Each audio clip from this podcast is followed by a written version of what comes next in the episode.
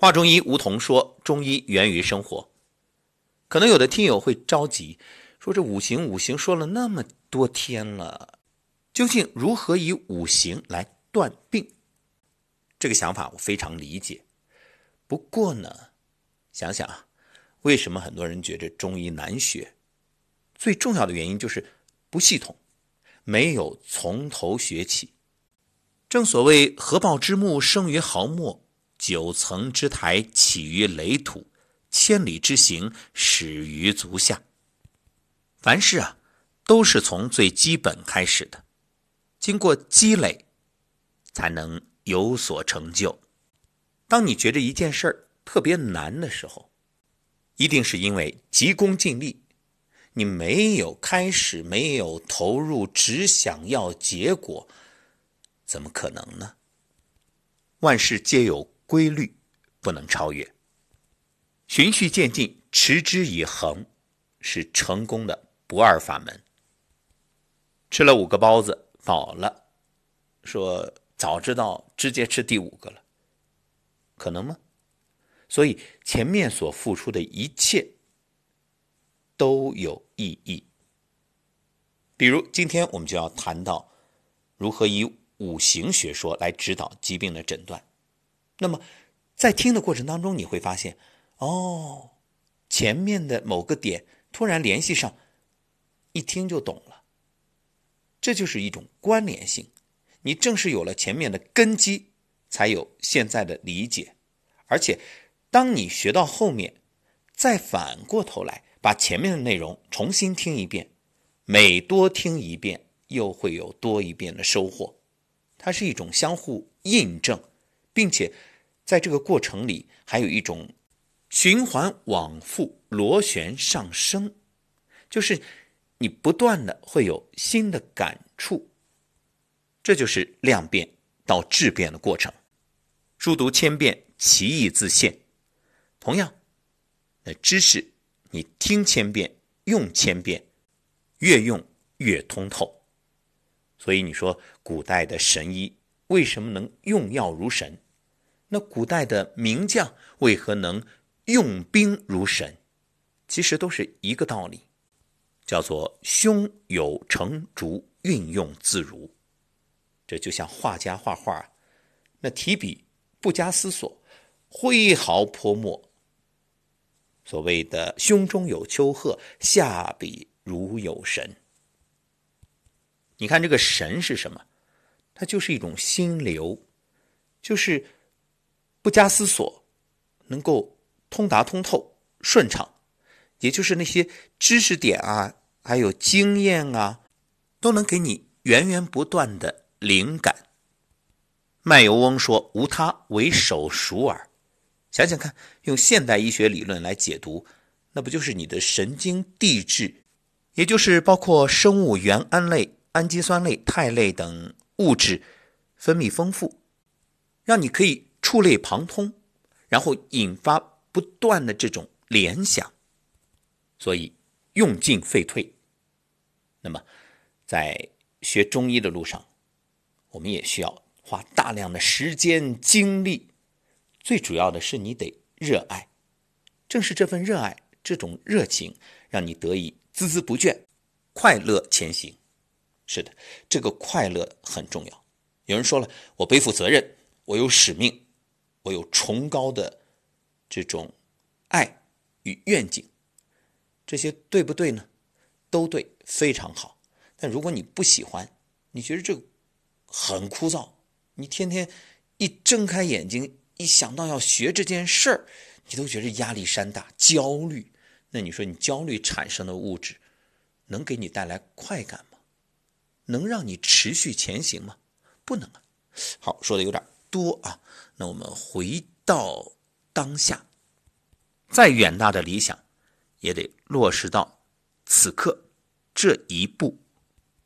我觉着呀，学中医呢，你先不用想那么多，你就当是一个朋友聚会。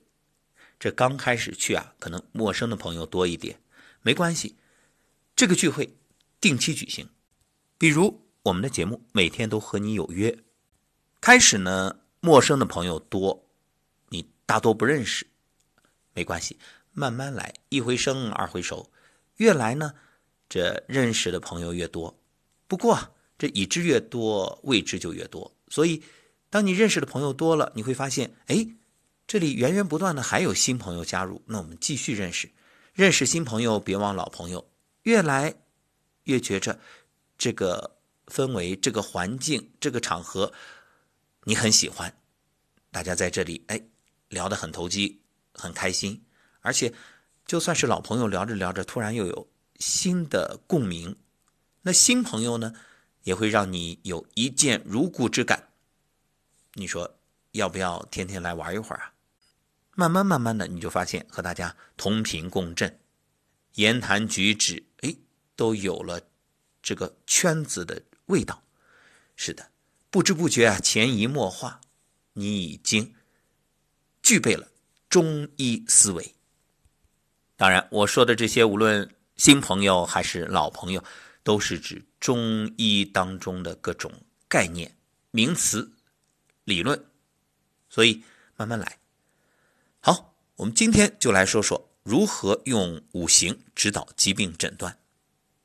人体是一个有机整体。当内脏有病的时候，人体内脏功能活动及其相互关系的异常变化，可以反映到体表相应的组织器官出现色泽、声音、形态、脉象等各方面的异常变化。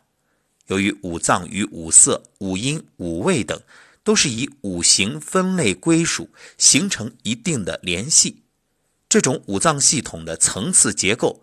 就为诊断和治疗奠定了理论基础，所以在临床诊断疾病的时候，可以综合望、闻、问、切四诊所获取的材料，根据五行所属及其生克乘五的变化规律来推断病情。所以你说这望、闻、问、切像什么呢？我们以断案为例，你看神探狄仁杰，或者是年轻的朋友比较喜欢看的这《唐人街探案》系列。对，你就把自己定位于我是一个侦探。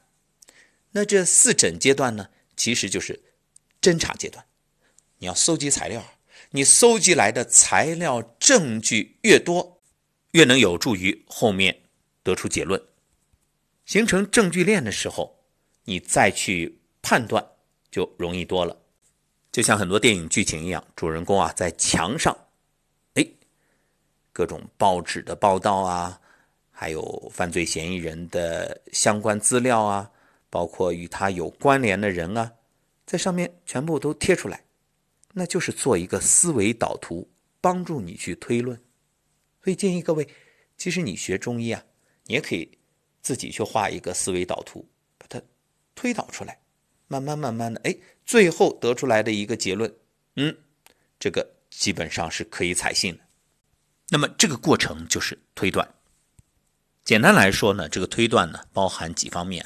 第一，从本脏所主之色、味、脉来诊断本脏之病。比如，这面色发青，喜欢吃酸，脉见咸象，可以诊断为肝病。面色赤色，就是发红，口味苦，脉象红，可以诊断为心火亢盛。以此类推。还有推断脏腑相间病变，从他脏所主之色来推测五脏病的传变。脾虚的病人面见青色，为木来乘土；那心脏病人呢，面色是发黑，为水来克火等等。还有就是推断病变的预后，从脉与色之间的生克关系判断疾病的预后。比如肝病色青。就是面色发青，见弦脉为色脉相符；如果不得弦脉，反见浮脉，则属相胜之脉，也就是克色之脉为逆，金克木；若得沉脉，则属相生之脉，就是生色之脉为顺，水生木。当然，具体在运用的过程当中啊，随着大家经验的累积。越用越顺手，甚至可以达到一目了然的境界。还是那句话，难者不会，会者不难。想要一眼就判断出这是什么病，什么原因引起的，那你必须有大量的实践经验和深厚的理论基础。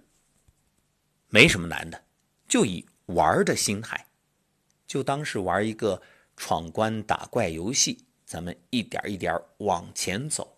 只要你愿意，我每天都在这里与各位一起学习。